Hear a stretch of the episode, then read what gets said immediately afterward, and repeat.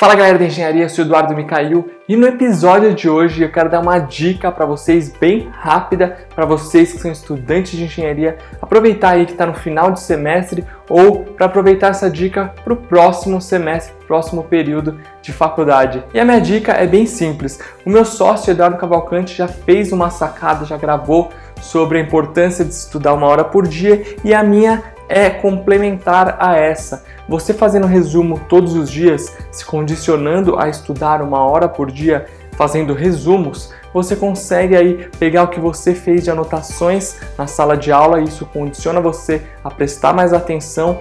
A sua capacidade de absorção do conteúdo aumenta drasticamente você fazendo resumos de toda a matéria que você viu na aula anterior. E com isso, na hora de você estudar, vai te ajudar a otimizar muito o seu tempo. Você não vai ter que voltar tudo a matéria atrás, tudo que já foi dado para recuperar isso e ter que fazer o resumo, que aí você vai levar muito mais tempo.